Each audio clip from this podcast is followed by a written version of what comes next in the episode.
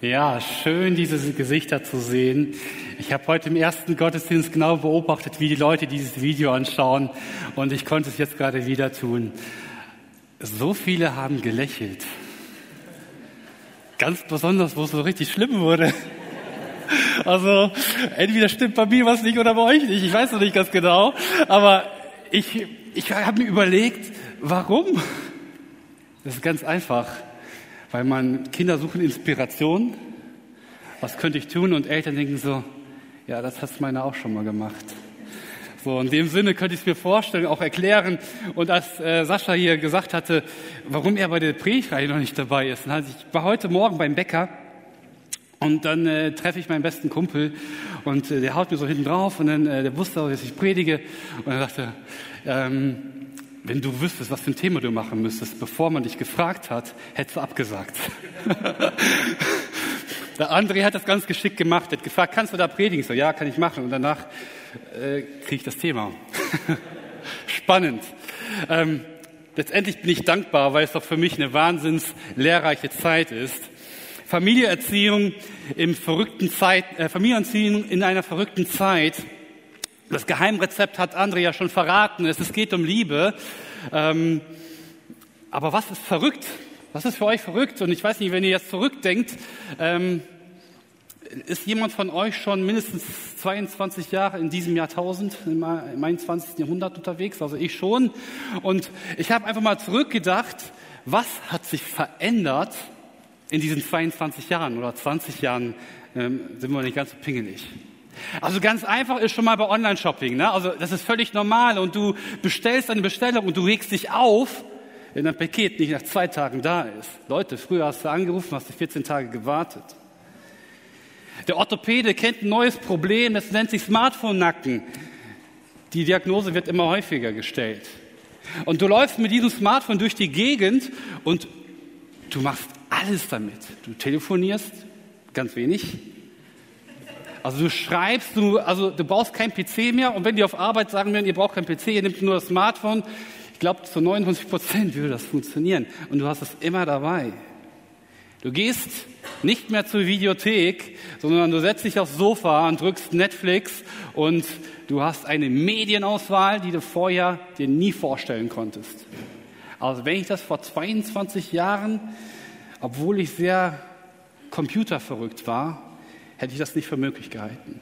Und wenn du Dinge für Leute von damals nach heute transferieren würdest, die würden sagen, wow, krass, verrückte Zeit bei euch. Dass plötzlich ein Auto, das sechs Zylinder hat, zwölf Zylinder oder was auch immer, ziemlich verpönt ist. Aber wie sieht es mit der Erziehung aus? Was hat sich in der Erziehung verändert?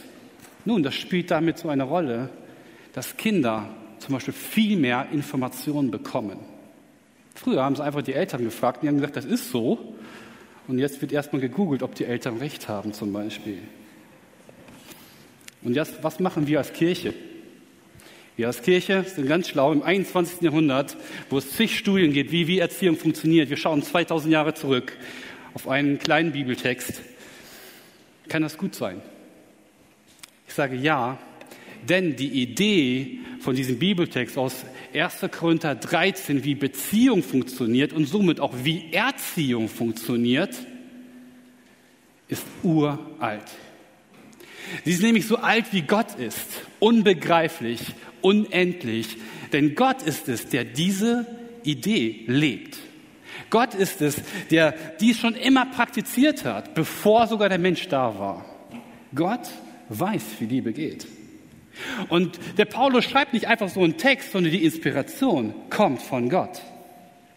Und ich bin sehr begeistert, dass dieser Text, ähm, dass wir das jetzt so durchnehmen im Bereich von Erziehung. Denn Leute, wo ist der Kern von Beziehung? Doch in Familie, oder? Der tiefste Kern in Beziehung ist eine Familie und nicht irgendwo erst bei der Hochzeit, sondern erst wenn Kinder da kommen, dann werden Eltern mal richtig auf die Probe gestellt. Habt ihr euch Gedanken gemacht, wie Beziehung funktioniert? Ich glaube, jeder von uns hat eine Idee, mit, äh, nämlich, dass das Kind eine bestmögliche Entwicklung durchmacht. Und wisst ihr, was das hier ist? Ein Pfeil, richtig gut. Na, ein Pfeil. Ein Pfeil hat drei äh, Komponente, eine Spitze, ein Schaft und ein Gefieder. Fehlt hier. Was passiert, wenn man diesen Pfeil abschießt? Es ist ziemlich kompliziert, damit ein Ziel zu treffen. Wenn man diesen Pfeil abschießt, je nachdem, wie schwer die Spitze ist und wie schwer der Schaft ist, fliegt der Pfeil so voran oder so voran und zwischendrin macht ihr den hier. Man trifft das Ziel nicht, weil es keinen Stabilisator gibt. Oft funktioniert so Beziehung. Das Kind ist da und man macht aus bestem Gefühl, aus bestem Gewissen, macht man irgendwas. Aber was stabilisiert alles, damit die Beziehung, das Ziel meiner Erziehung wirklich erfüllt wird? Wir haben uns Gedanken gemacht in den letzten drei Predigten, auch heute, über 1. Korinther 13 von Vers 1 bis 7.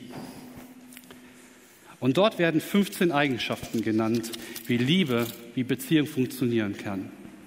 Das stabilisiert diesen Pfeil. Und wenn ich möchte, dass meine Erziehung Erfolg hat und ich sehe das Ziel, dann habe ich hiermit die Chance, das Ziel zu treffen. Es gibt immer noch Dinge, wo die Verantwortung beim Kind ist. Und es kann immer passieren, dass die bestmögliche Erziehung und das Kind trotzdem ein katastrophales Leben führt. Aber die Chance, dass die Erziehung Erfolg hat, ist so wichtig, wenn die Stabilisierung da ist. Wenn die Eigenschaften der Liebe wirklich ernst genommen werden. Und wir haben jetzt 14 oder 15, je nachdem, wie man zählt, haben wir einige Punkte ähm, gehört jetzt, die wirklich wichtig sind, die Paulus geschrieben hat an einer Gemeinde, die begriffen hat, Jesus ist Liebe er hat mich zuerst geliebt und deswegen liebe ich diesen Jesus. Aber diese Gemeinde, die hat etwas noch nicht begriffen, die hat noch nicht kapiert, wie Liebe wirklich funktioniert. Woher auch? Die waren nicht christlich geprägt. Und Paulus schreibt dem mal einen Brief, wie, wie Liebe funktioniert. Und mal ganz ehrlich, Paulus gibt uns Erziehungstipps. Er hatte keine Kinder. Er gibt uns Ehetipps. Er war nicht verheiratet. Paulus hatte eine tiefe Liebesbeziehung zu Gemeinden, zu Mitmenschen. Paulus wusste, was es heißt, wirklich Liebe zu leben. Und er schreibt dieser Gemeinde, hey, passt auf, ich möchte euch etwas mitgeben. Und, weil, und das gilt allgemein für alle Beziehungen, aber ganz konkret für Erziehung, weil da sind wir täglich herausgefordert. Und wenn du sagst, ich bin täglich nicht herausgefordert in deiner Erziehung, dann möchte ich dich gerne kennenlernen, denn ich möchte gerne von dir lernen, wie man eine Erziehung lebt, wo man nicht herausgefordert ist. Denn ich glaube, Erziehung ist nicht immer so ein liebes, romantisches Liebesgefühl. Mir geht's so gut. Also wenn ich mir das Kind hier vorstelle, dass hier mit dem Hammer gegen den Fernseher haut und stell dir mal vor, das ist jetzt ein schöner Laptop oder was auch immer oder Fernseher und die haut da mal schön mit dem Hammer drauf. Oder schön mal einen schönen Kratzer ins Auto. Da steigt die Liebe hoch. Da freut man sich. Hast du gut gemacht. Nein, natürlich nicht. Es kribbelt und die Wut kommt auf. Ist es dein Ernst, was du jetzt gerade gemacht hast? Äh, Liebeserziehung ist nicht immer vom Gefühl geprägt. Frag Eltern, die monatelang keinen Geschlaf hatten. Frag Eltern, die Teenager haben, die, die das ganze Familien auf den Kopf stellen. Manchmal dauert das Teenageralter bis 30 oder 40, je nachdem. Tatsächlich sind es die Menschen, die uns sehr nahe sind, die uns oft ziemlich verletzen können. Und da müssen wir doch unerschütterlich sein, oder? Unerschütterlich. Das Geheimrezept, was wir uns heute betrachten werden, eine Feinzutat ist Unerschütterlichkeit. Und ich kann euch heute entspannen, es ist nicht viel Bibeltext, wir werden heute nicht viel Bibelarbeit machen. Alles erträgt sie, die Liebe, in jeder Lage glaubt sie, immer hofft sie, allem hält sie stand. Das ist der Bibeltext für heute. Und ich sage dir, diese vier Eigenschaften haben es in sich.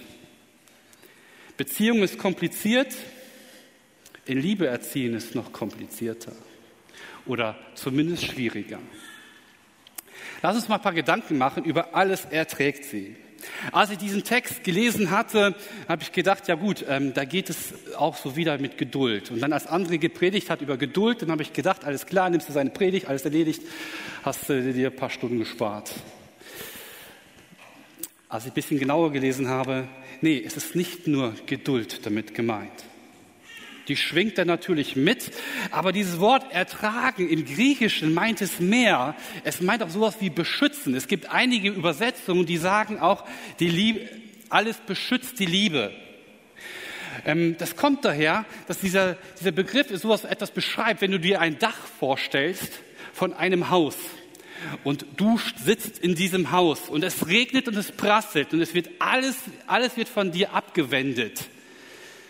Das ist das Ertragen.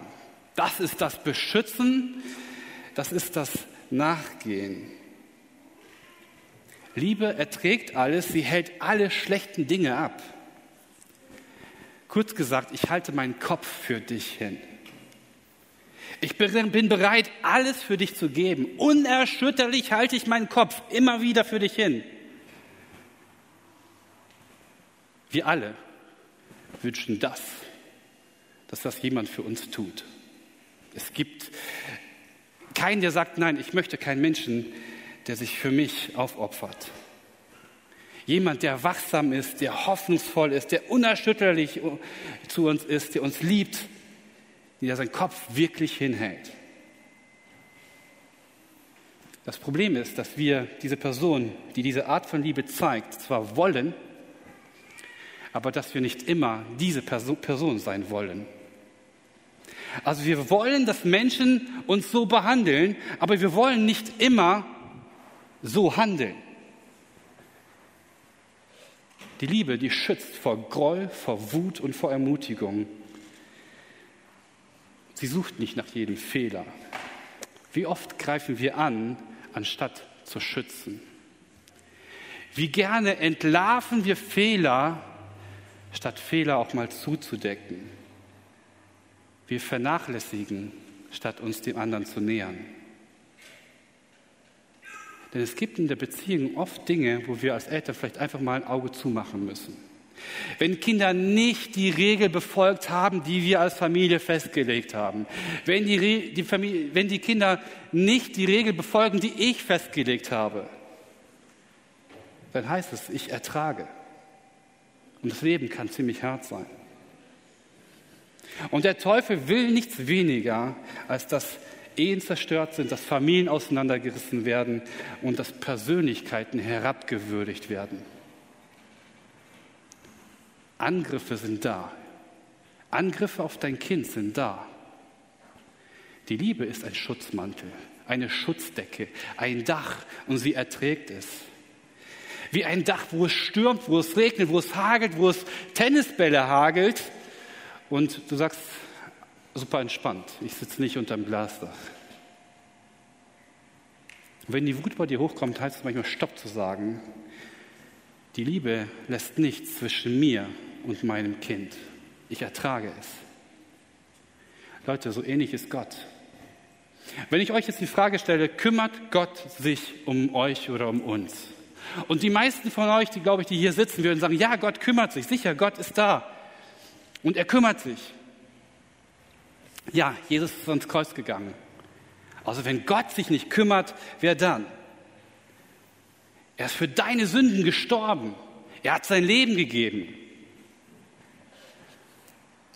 Es hat Gott sich gekümmert um dich. Und jetzt sündigst du.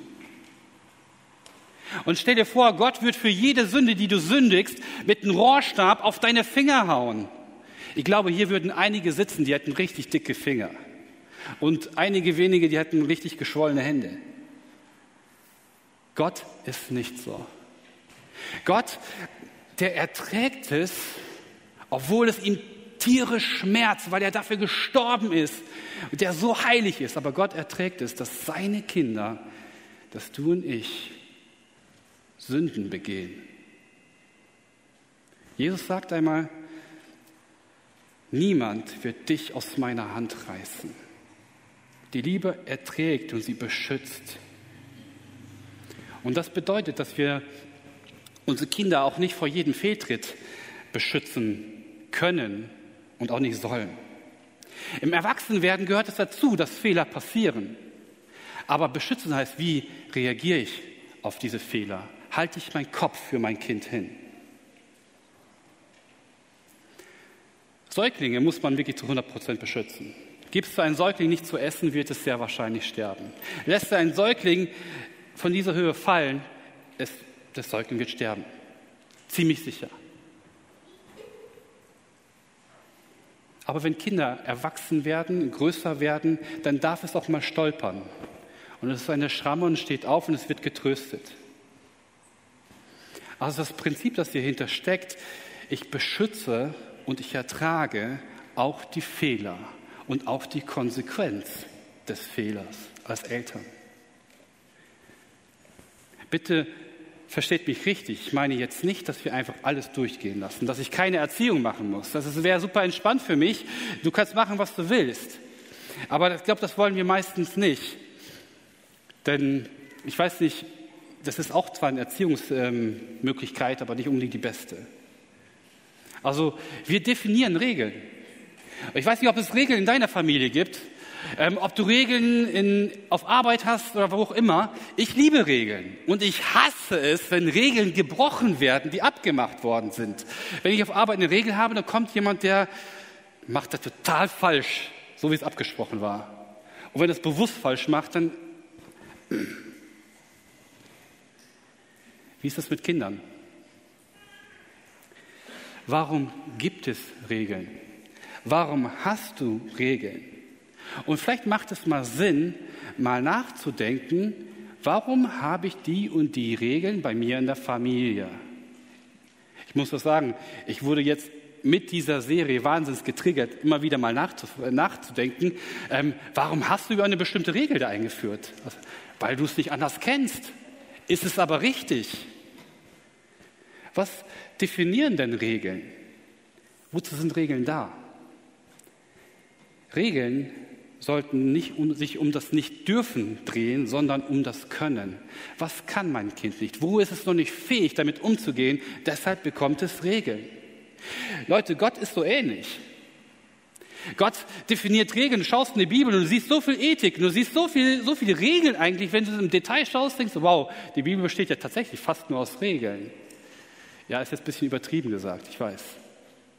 Aber Gott hat bestimmte Regeln, weil er weiß, was für dich gut ist. Wieso hat er diesen, das 13. Kapitel im Korintherbrief und vom 11. Kapitel und so weiter, da müssen wir noch gar nicht reden.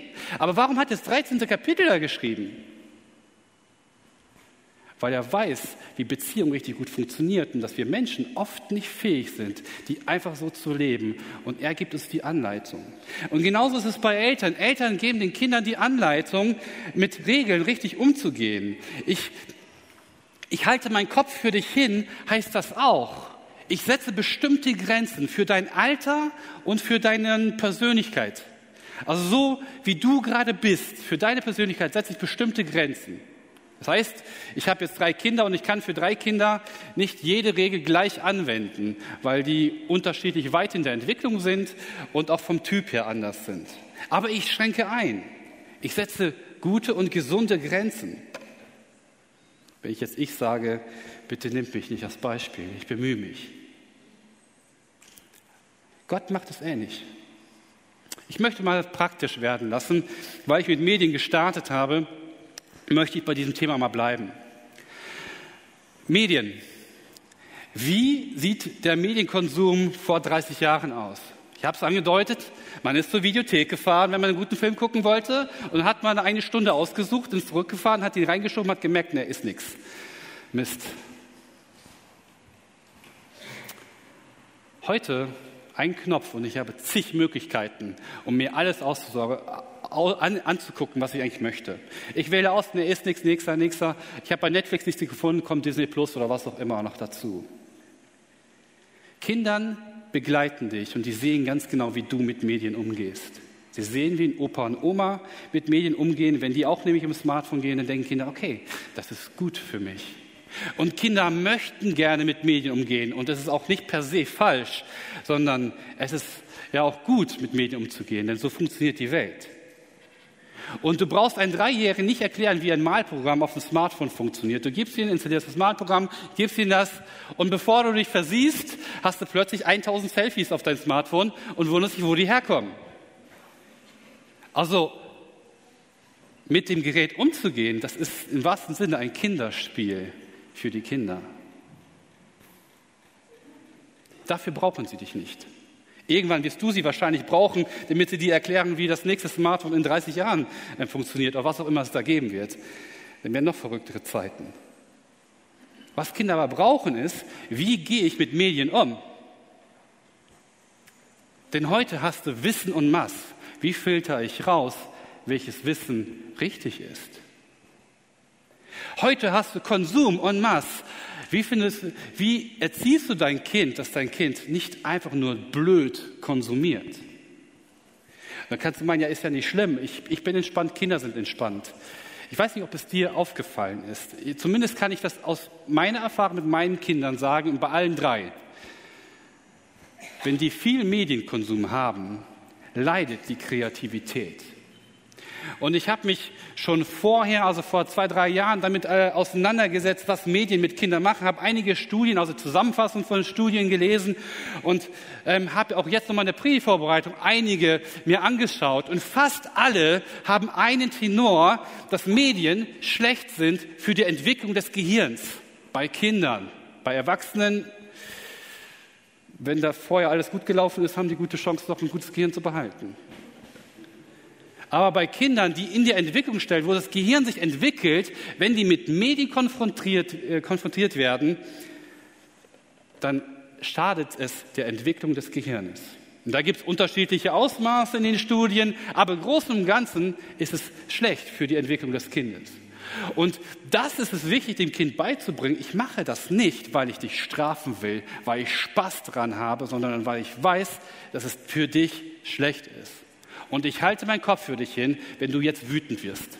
Ich werde, wenn du stinksauer wirst und wenn du mir zig Dinge an den Kopf wirst, ich hasse dich, du bist doof, das ist uncool, du bist so fies, Papa.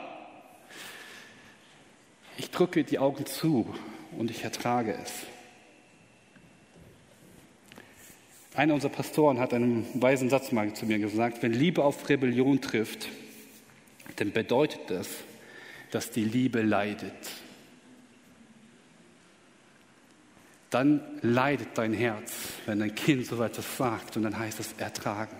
Dann heißt es, an dieses Dach zu denken. Ich beschütze die Beziehung zu meinem Kind. Ich decke in dem Moment zu. Und damit meine ich nicht, dass Sünde einfach äh, ignoriert wird oder zugedeckt wird. Aber dass ich in dem Moment nicht gleich die Konsequenz zeige. Dass ich mein Kind erkläre, warum und weshalb welche Regeln da sind und dass ich vielleicht auch manche Regeln hinterfrage. Der Paulus ist noch nicht fertig, der hat noch drei. Ich auch. In jeder Lage glaubt die Liebe. Also Geheimrezept ist Liebe und das ist ein so richtiges Feintuning im Bereich wirklich ähm, unerschütterlich. Die Liebe glaubt alles. Jetzt ganz ehrlich, würdest du dein Kind alles glauben? Okay, wenn es doch klein ist, sagst du natürlich. Ganz ehrlich, würdest du deinen Eltern raten, dass sie dir alles glauben sollten? Also zumindest damals. Und ich sehe schon einige grinsende Gesichter, dass einige sagen, ja, hm, ich war auch nicht immer nicht ehrlich. Was heißt es denn alles glauben? Wie glaubst du an Gott? Gut, Gott ist es einfach zu glauben. Da kannst du sagen, ich glaube Gott alles, weil er lügt nicht. Aber Glauben bedeutet viel mehr, nämlich Vertrauen. Ich vertraue auf mein Kind. Ich bin nicht ein liebender Dummkopf und lass mich einfach von links und rechts belügen. Ich bin nicht leichtgläubig, ich bin auch nicht naiv, ich bin auch nicht blauäugig, aber ich verliere das Vertrauen in die Person nicht. Wer liebt, der wird immer an die Person glauben.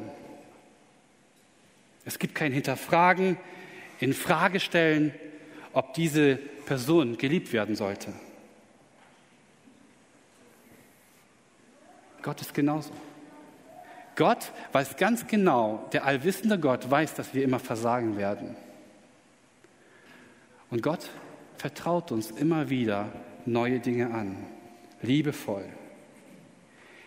Ich bin, er ist immer so gestimmt, so gestimmt, sagt, ey, ich vertraue dir, ich glaube dir, dass aus dir etwas Besseres werden kann. Er sieht immer das Bessere in uns, obwohl wir voller Sünde sind. Die Liebe, die glaubt, sieht das Beste im Menschen, sieht das Beste im Kind. Sagst du, nee, nee, Moment, mein Kind, da würde ich ja immer das Beste sehen. Ich habe mal ein paar Fragen mitgebracht. Bist du automatisch misstrauisch Menschen gegenüber? Und tust du das kund? Und tust du das auch vor deinem Kind kund? Das Kind nimmt das auf. Was denkt das Kind über dich, wenn es mal unsicher ist? Vielleicht ist meine Mama oder Papa auch über mich ziemlich misstrauisch, was ich mache. Die trauen mir das nicht zu. Und vielleicht bist auch dein Kind eher misstrauisch, wenn jemand etwas, irgendwas sagt, irgendwas Schlimmes und du denkst gleich das Schlimmste. Glauben und Vertrauen heißt, ich sehe das Beste in den Menschen, das Beste aus Menschen. Es kann auch das Beste aus diesen Menschen werden. Ich werde immer glauben, dass du fähig bist, etwas Besseres zu sein, als das, was du jetzt bist. Denn genauso sieht Gott mich. Und ich habe eine weitere Bibelstelle gesucht, im Hebräer 11.1, die beschreibt, was Glauben bedeutet. Glaube ist ein Rechnen mit der Erfüllung dessen, worauf man hofft, ein Überzeugtsein von der Wirklichkeit unsichtbarer Dinge. Hoffnung und Glaube ist ganz nah beieinander. Es ist untrennbar. Nimm eine Person die Hoffnung und die Person wird kaputt gehen. Wenn Gott uns die Hoffnung nehmen würde vom Himmel, dann würden wir hier nicht sitzen weil wir nicht wüssten, wo wir hingehen sollten, weil wir keine Antwort hätten. Wenn wir die Hoffnung bei unseren Kindern kaputt machen, dann ist es ganz schwer, ein positives Ziel in der Erziehung zu erreichen. Glaube und Hoffnung gehören in der Liebesbeziehung, der Liebeserziehung unbedingt dazu. Woran glaubst du? Woran hoffst du? Was ist deine Erziehung? Was macht sie aus? Denn die Hoffnung hat ein Ziel. Ich gehe irgendwann in den Himmel. Das, was ich jetzt noch nicht sehe, es ist aber da, es ist real. Und dort gehe ich hin. Welche Hoffnung hast du? Welches Ziel hast du mit deiner Erziehung? Ja, ich will das Beste für mein Kind. Ich glaube, das wollen fast alle Eltern. Ich hoffe, dass es alle Eltern wollen. Ich möchte aber einen Tipp mitgeben, dass du vielleicht mal Ziele, über Ziele nachdenkst in der Erziehung oder Ziele definierst. Und da ist es wichtig, keine Nicht-Ziele zu setzen. Ein kleines Beispiel. Ich werde nicht wie mein Vater. Weiß nicht, hat das jemand von euch schon mal gedacht? Also als Jugendlicher hatte ich, hatte ich gedacht, als ich richtig Beef mit meinem Vater hatte, ähm, ich liebe meinen Vater. Aber als ich die Beef hatte, jetzt, so werde ich auf jeden Fall nicht. Und das habe ich auch weiterhin so gesagt. Ich werde in dieser Hinsicht nicht wie mein Vater. Das Doofe dabei ist, ich bin so geworden. Und ich habe mich irgendwann erwischt, dass ich nicht so genauso war wie mein Vater, sondern dass ich genauso einen Satz gesagt habe, wortwörtlich, wie mein Vater es gesagt hatte. Es ist auch kein Wunder und ist eigentlich auch nicht zu verübeln. Der hat mich 20 Jahre geprägt. Und dann muss ich feststellen, Hilfe, ich bin wie mein Vater. Was ist an dieser Zielformulierung schlecht? Sie ist nicht präzise. Sie ist nicht genau, weil das kann so viel bedeuten und weil du aber so geprägt bist über Jahre und Jahre, wirst du den sehr wahrscheinlich in hier und, hier und dort verfallen. Deswegen formuliere positive Ziele. Eine Alternative wäre, ich möchte, dass mein Kind es genießt, bei mir zu sein, auch wenn es mich eigentlich nicht mehr braucht. Und so kannst du verschiedene Ziele definieren. Und das kannst du an dein Verhalten ähm, bei deinem Erziehungsstil ranlegen. Kannst sagen, okay, ähm, hier muss ich selber so ein bisschen nach, nachjustieren. Ich habe in meiner Prävorbereitung, wie gesagt, einiges recherchiert.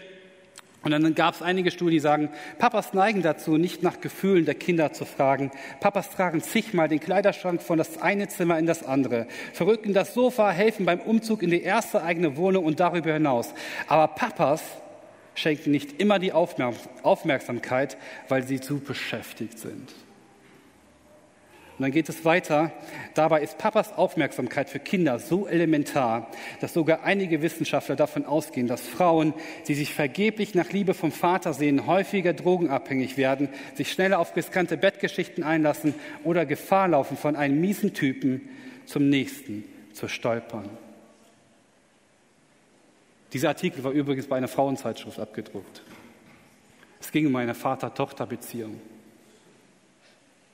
Und wenn ich das im Hinterkopf habe und ich möchte, dass mein Kind am Ende eine gute Beziehung zu mir hat, das heißt, ich will mein Kind das allermöglich Beste geben, dann bedeutet es eventuell, dass mein Charakter sich verändern muss. Und das ist echt ein Stück Arbeit.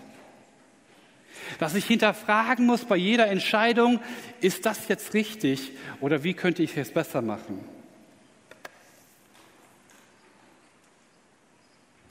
Lass uns den letzten anschauen.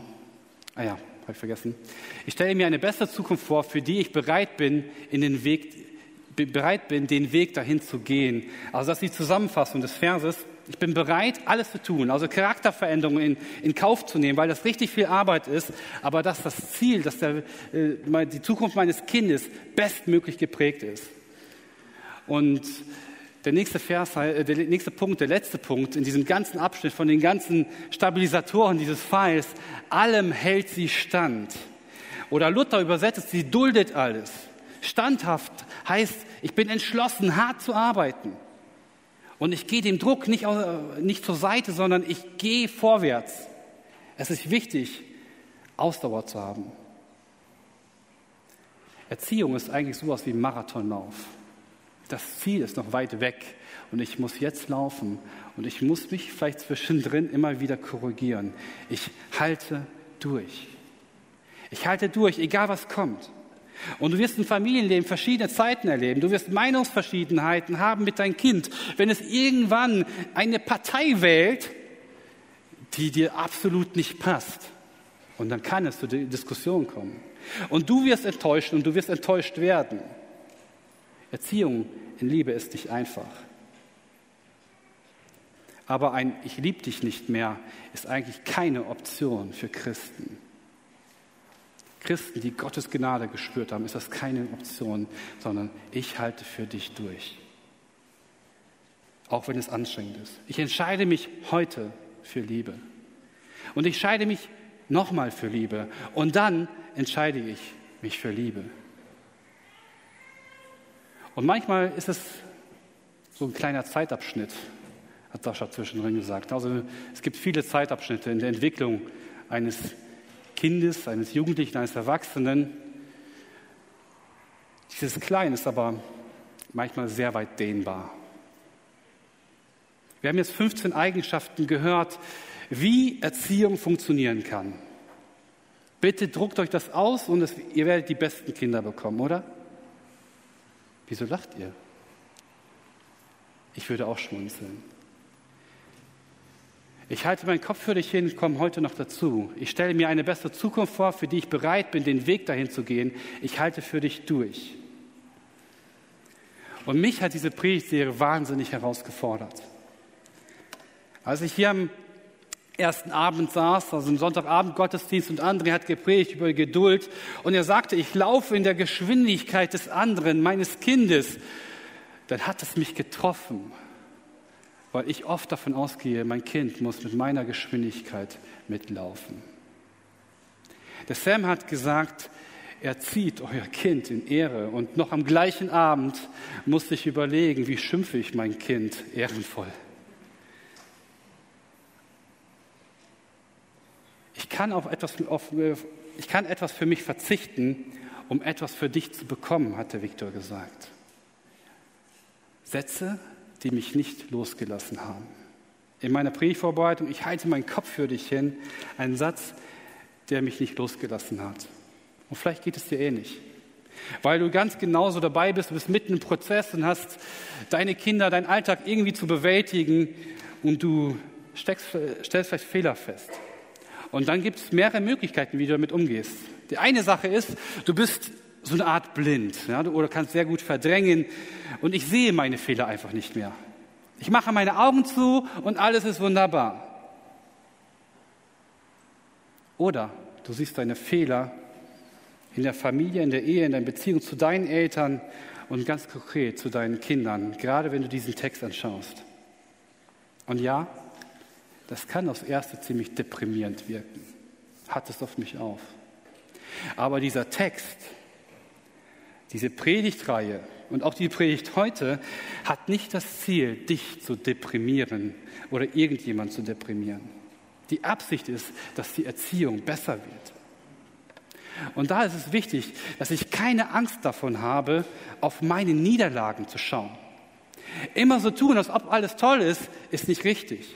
Es wird dir nicht weiterhelfen. Es wird dein Familienleben nicht weiterhelfen. Die Brille, rosa-rote Brille auf und los geht's.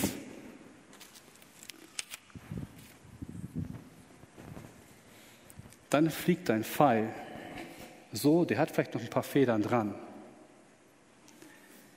Aber du merkst gar nicht, dass hier etwas fehlt und er fliegt nicht stabil. Und das Ziel ist sehr unwahrscheinlich, dass es getroffen wird.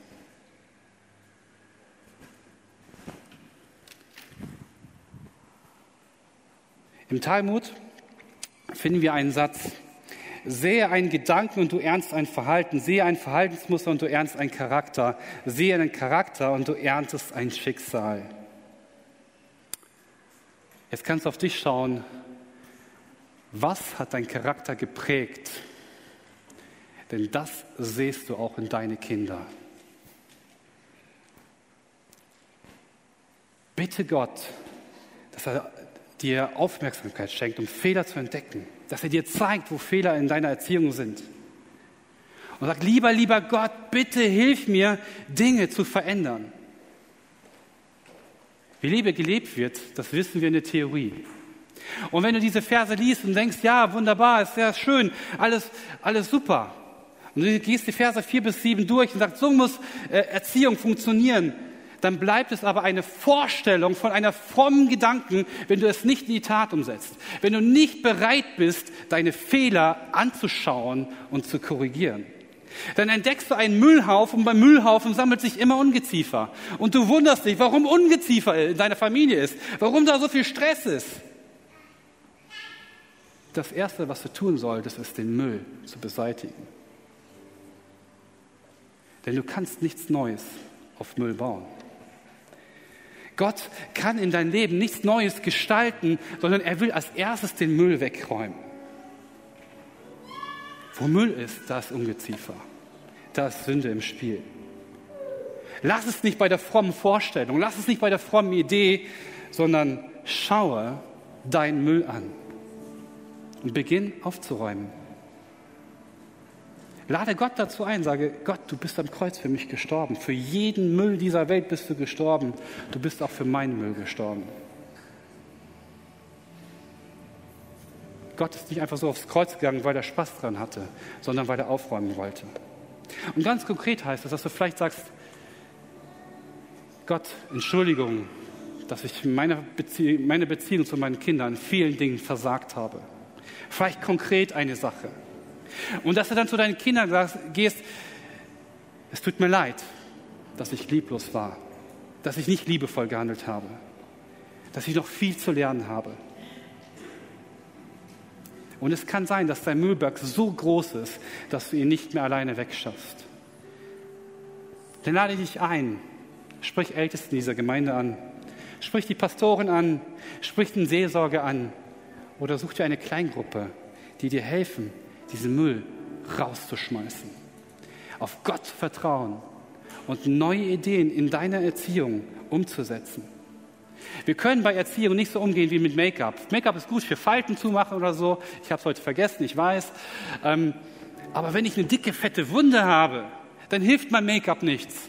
Ich schmier das Make-up hier drüber und die Wunde platzt wieder auf und ist wieder ekelig. Eine Wunde, die muss gereinigt werden. Und genauso ist es in unserem Beziehungsleben. Es gibt da einiges, was aufgeräumt werden muss, was gereinigt werden muss. Lade Gott ein. Resignier nicht. Weil das ist das, was Satan so gerne sieht. Er sieht, wenn wir versagen, wenn Beziehungen zerbrechen, wenn Ehen kaputt gehen, wenn Kinderpersönlichkeiten komplett zerstört werden, wenn Christen als Vorbilder versagen und wenn Vater und Mutter versagen. Das sieht er gerne. Und er sieht es noch lieber, wenn du dann resignierst. Das machen doch alle so. Nein. Gott gibt ein Prinzip der Erziehung mit, das viel wichtiger, viel schöner ist.